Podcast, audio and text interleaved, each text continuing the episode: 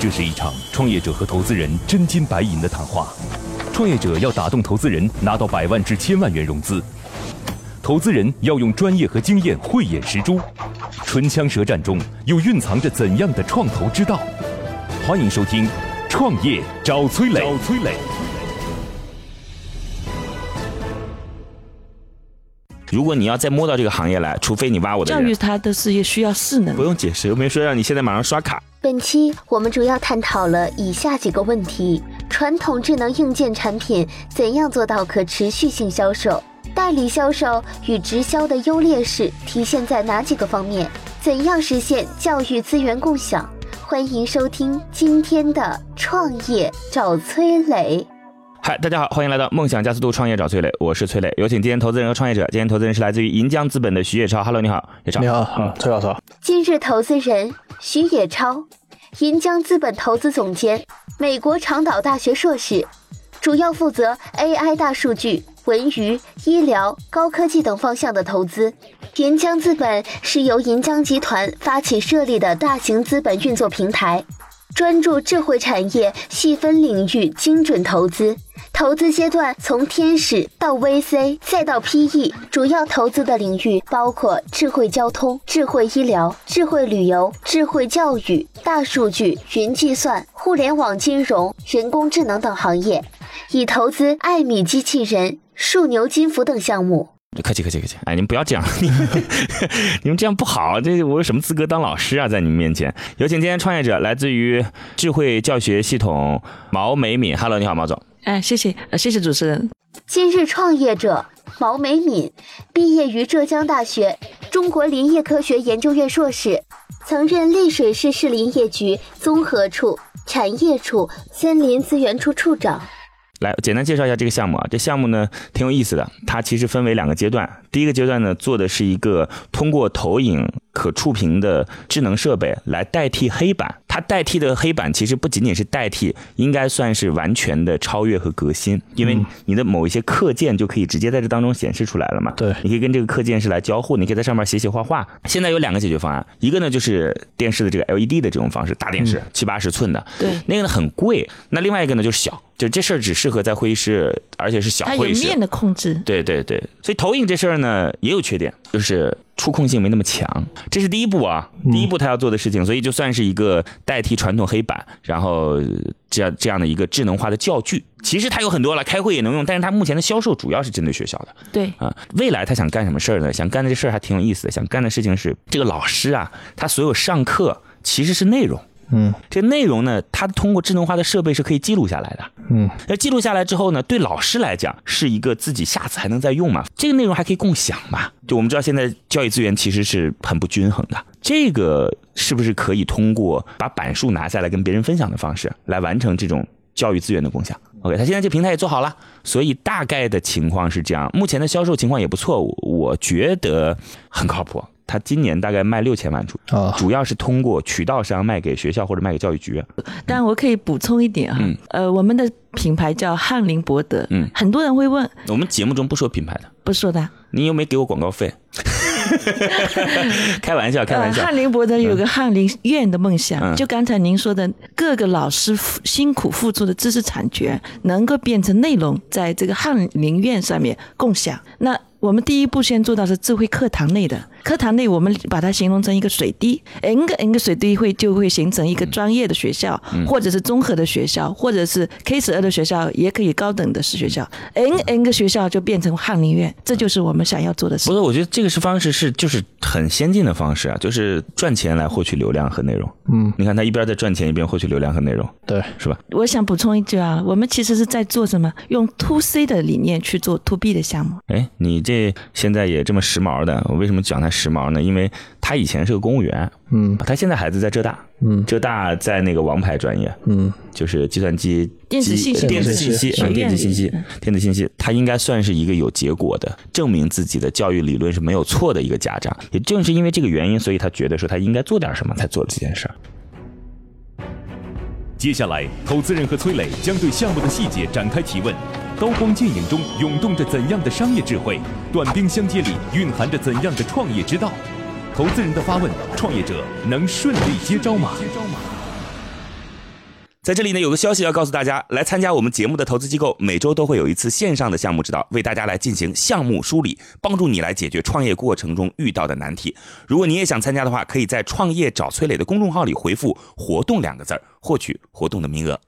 传统智能硬件产品怎样做到可持续性销售？就直接问一些问题吧，啊，有些问题了解一下。就首先是这个产品啊，呃，它是一个投影机吗？呃，它长得像投影机，我们自己能叫它是投影，长得像投影机的大电脑，智能大电脑，它的投射面就是一个大脑桌面。啊就是个投影机，啊，就就是实际上就是呃，你们对这个屏幕这边有没有要求？就，只要给我平的面就行一，个平的桌面面也行，地面也行，墙面也行。啊，就颜颜色它都不是说一定要白色吗？这么呃这么厉害稍微来说，灰白色的效果最好，啊因为它是吸光最好的。嗯但是哪怕就绿色吧也可以。啊？那它就是前面也提到它有一个板书的功能嘛？那是它的写在上面做板书的时候，就是学生看到的是怎么样的一个情形呢？如果是在老师的这个板书的书写过程当中嗯的实录，我们叫课堂实录啊，嗯录下来的视频的这个笔记的话，老师看学生看到的是一模一样的，嗯还同时还有他老师的声音。就跟在普通的黑板上写板书一样，对吧？就是正常的，比如说我放 PPT，然后老师做个标注，画个圈，他对对对，一就画个圈。那我老师需要拿一支特制的笔吗？或者是什么？都可以。我们要有一支智能笔，智能笔上面就是书写的话，就类似于笔那个毛笔所写出来的效果了。然后还有颜色的选择、圈叉的选择，以及翻呃那个 PPT 的播。就翻页都可以离开版面去操作。那还有一个就是，你把自己的笔就手就可以当成一个粉笔，它肯定是通过红外的定位，然后来进啊行，就是直接和投影来进行交互的。对对，因为像就正常教学过程中，老师是走来走去的嘛，对吧？投影遮住了，它是怎么来分辨啊？这种就你们都是有办法可以把它给投影区别出，来的。因为我们选用的是超短的，就是五十五英寸贴的墙砖的话，哦那它已经达到一百五十，可以达到一百五十，所以几乎没有可能性发生这个。啊，就相当于是很靠近墙面的，从上往我们用下打从上往下打啊啊啊！不是我们市面上见见到比较多的，叫长焦，长焦就会打到老师的面对上。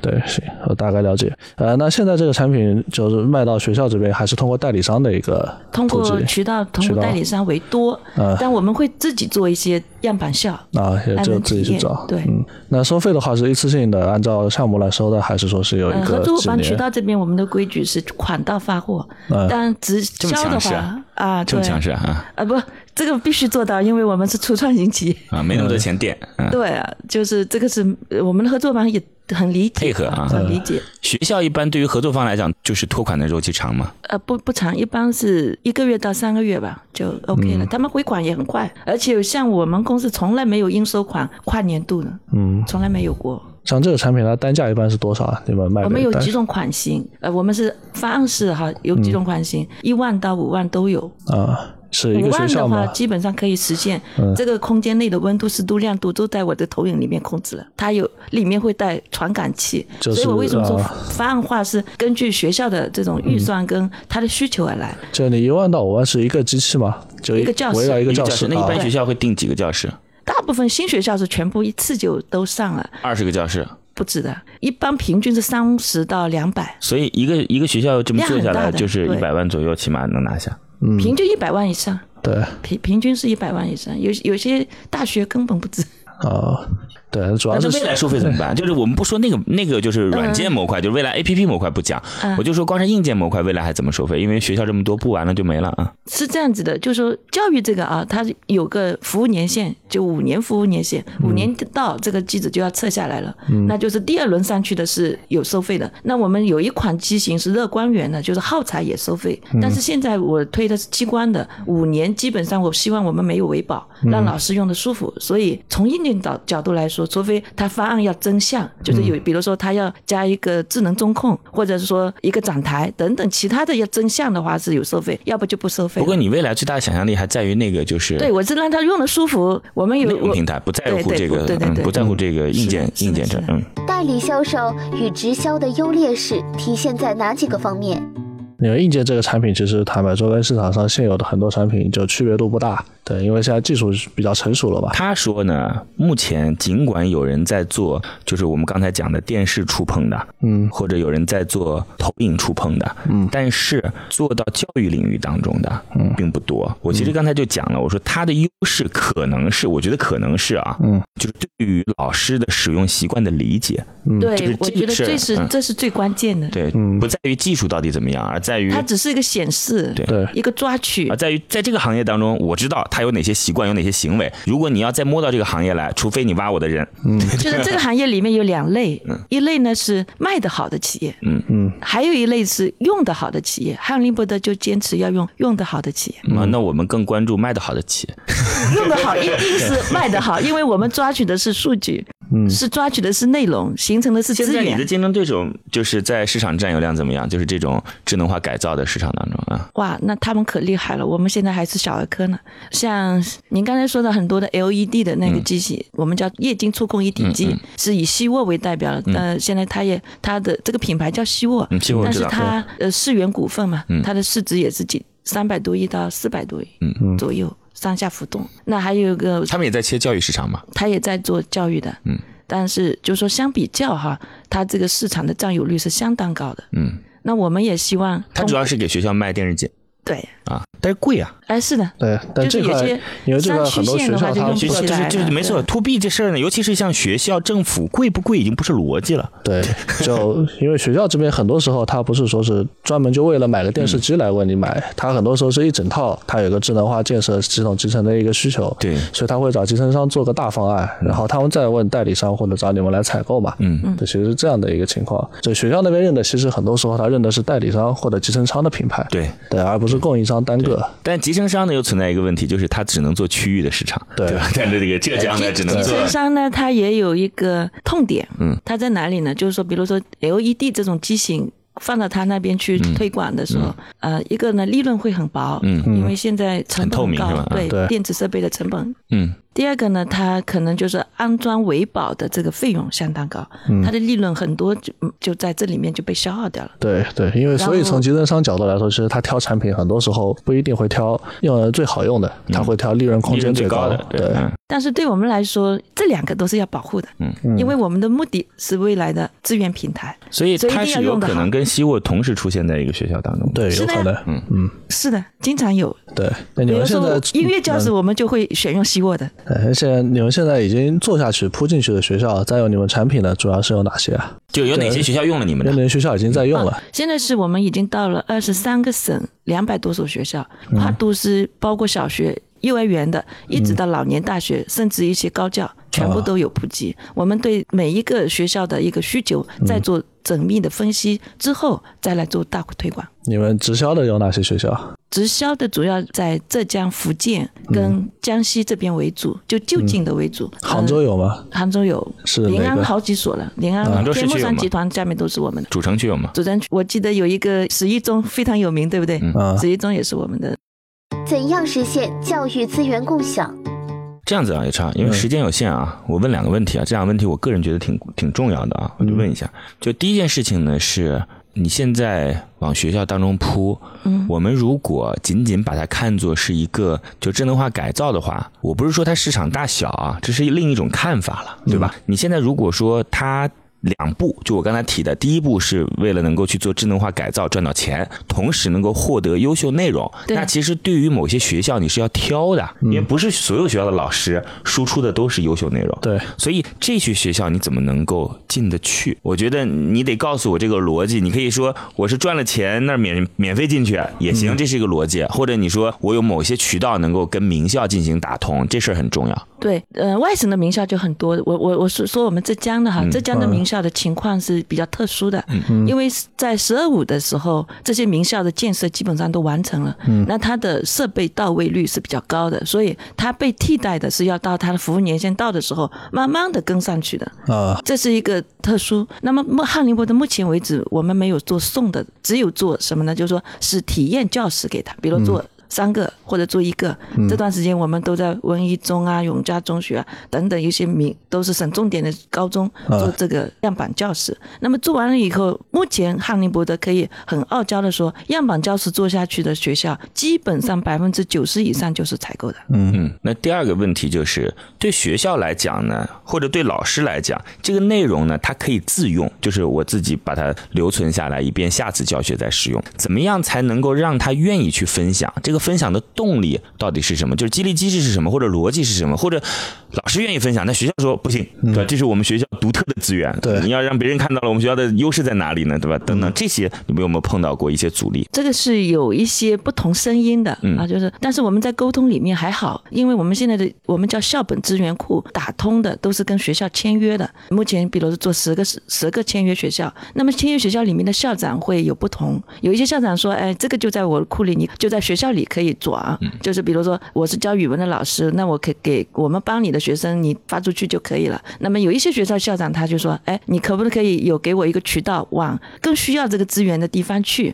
毛总，我给你怎么分？他也有这样的声音。从老师个人角度来说，他是希望我就像我们当给他当一个管家，要把他东西先收起来。那自己用的情况下，老师跟老师之间，教研组他们也在用，就是我们同一个教研组里面每一个呃上传的这些料资料，他是可以做综合综合的评价的。那么他后面老师往外分发的，基本现在是在自己的学学生的这个层面。那我我相信啊，未来的教育到一定程度，它的围墙就是教师跟教师之间间的围墙是被虚化的，学校跟学校之间的围墙也是要被虚化的。当那个时候，我估计这些资源会流动会更快，更加速度，阻力就会降低。你对于这个时间大概会是多长时间的一个预估和判断？我可以用浙江省教育信息化的规划来看，浙江省教育信息化的规划是二零三零年最后一句话，二零三零年实现就是这个刚才说的这样的可能性。我估计这个时间会来得更快更早，所以一到三年内就会很多地方就会发生。所以你是我已经把这个项目当做是一个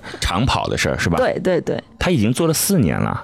就目前做到四年，数据上还行，不能算很慢，也不能算快啊。因为现在主要硬件为主嘛。对，但是下一步信息化那件事就得快了。对对对，信息化那件事就不能跟做硬件慢慢来，是吧？我只要保持公司能够有血液就可以，那不行。对，但是后面那些做内容这块的业务，它其实和做硬件其实是完全不同的完全不同的逻辑跟运营方式。对，所以后面这块其实我觉得现在应该还没开始做吧，这一块打通了，打通了全部数据跑起来了现在出来了吗？啊！有课程吗？课程可以看到了，就但是我今天不好意思没带啊，嗯，对，都是有了。它的整个途径是先去关注一个公众号，是吗？呃，对对对，微微信公众号，这公众号叫什么？呃，我们就叫翰林博德。翰林博德。对，嗯，然后关注了之后呢？过他就可以在里面做分享啊。如果他是有个认，证。如，果是学生的话，他有个认证关系嘛，他必须要认证了才行，是吧？对对对。也就现在不是认证的，是不能进去看的。目前还不行。啊，就是还不是个开放性的平啊，台。不还没有。对，因为这些内容其实它是有这个知识产权对，的问题在这相当。于是你们学校买了，我会给你批账号，对学生会有，对对对吧？进去以后，他愿意看，就可以看到自己所就是呃所在的学校的那个老师教的课。对对对，啊，理解。现。在是先这第一步做到这个。嗯，那这些视频都上传到云当中去的，是的，你们现在用的什么阿里阿里云啊？对，那说明你们还不是很多人，否则那个很贵的，还好啦。否 则否则很贵对，。还好。现在因为都是比如选中的实验的学校在做，嗯因为我们我们希望是再通过一段时间，到二零一八年的年底，就刚才说开放性的就把它做掉了。现在因为要数据跑起来，试试看。好。在这里呢，有个消息要告诉大家，来参加我们节目的投资机构，每周都会有一次线上的项目指导，为大家来进行项目梳理，帮助你来解决创业过程中遇到的难题。如果你也想参加的话，可以在“创业找崔磊”的公众号里回复“活动”两个字儿，获取活动的名额。现在，投资人已对创业项目大致了解。那么这次创业者前来谈判，他的理想融资金额是多少？是多少？要多少钱？要多少钱是指的？设备吗？呃，不，公司要多少钱？哦，公司估值是吧？我们现在在想，呃，因为从来没融资过，这个也是外行啊。我们是想按照一点五个亿来估值的，呃，这次想出让就是百分之十。啊，一千五百万拿来干嘛？嗯、有几个用途。第一个呢，我们最近跟商学院在做合作，商用版的开发。我先做第一个商用版的开发，这个投入因为机型包括软件都会有一些变化。嗯，但商用版的开发对我们有几个功能，它非常在看好。我们现在是可以做微信直播的，嗯，就是呃老师的二维码分享出去以后，他的愿意分享的人都可以做。听到他的直播，商学院非常看好我们这个教学里面的这个功能。第二个呢，就是他非常看重的就是我们资源收过来以后的分发方式。嗯恭所喜你所以我们商用版要加快速度微商伙伴们进进行紧密的合作了。对了，是是有这个，是有这个。然后我们一个行业一个一个行业来做，我现在呢策划了，就商学院这个研发可能再过三到六个月就完成了。如果再快一步的话，有可能我就建设口、中石油等等一个一个系统往下做。嗯，第一一个这是研发的，另外一个呢，我们想加快，因为这个运营方式不一样，加快运营的一些费用。好，谢谢。嗯，还有什么问题吗？嗯，你看我这边其实没啥问题，就是呃有一个可能可以算建议吧，就是杭州这边其实就包括浙江这边啊，呃教育体系里面其实还是非常看重一些名校和标杆的它的一个带动作用的。就因为前面你也提到你们的产品现在做进去的那些重高，就其实在浙江这个重高批次里不是最顶尖那批嘛，嗯，就如果有机会，比如说你能够做进像镇海啊、杭二中啊、学军，这种。我忘了说了，杭二中真是我们有，啊，你们有啊？但但应该不是有你们的品牌吧？我们品牌呀，啊，你们品牌输出进去的直接做进去了吗？经销商对啊。呃把我们卖进去的。呃，所以还是那个，其实走的是渠道的还是希望你能够做，就是直销要做自己的品牌，直销做进去对，要直销做这个我们会。努力的。这个呢，其实跟整个就是医疗领域是一模一样的，就是今天必须要把自己的器械或者说是药等等，今天这医是来使用的，尤其是治疗方式这个，那尤其是器械啊、智能化的设备等等这些，那一下子就会有全国有影响。力，因为大家都来参观的嘛，这些地方都这个是可能呃，各地我我原来的思路有点不是很对症啊，对呃正确，因为我们原来想是教育它的是需要势能的，嗯就需要势能，就是从高的资源点要往低的资源点去分发，呃。所以我们。一六年跟一七年的重点都在中西部，哦。中西部的采购量特别大，嗯，因为浙江省在十二五就百分百满了，对。所以我们往中西部先铺点的，所以说，嗯到了二十三个省，其实有些省份可能就只有五个教室，我花出去的精力跟五百个是一样的，对，所以这个思路上有点不一样。但今年我重头调过来做浙江，所以浙江这边呢，就是说，因为我我这个人比较不太爱大话，就是说有一些项目开始了，我也我我没中标之前，我可跟跟各位就不能拿出来分享。嗯，好吧。来，那您暂时离开一下，毛总，好，等会儿再回来，谢谢。现在，创业者已经离开谈判现场，只剩下投资人与崔磊。卸下所有的含蓄，他们会对创业者给出怎样的评价呢？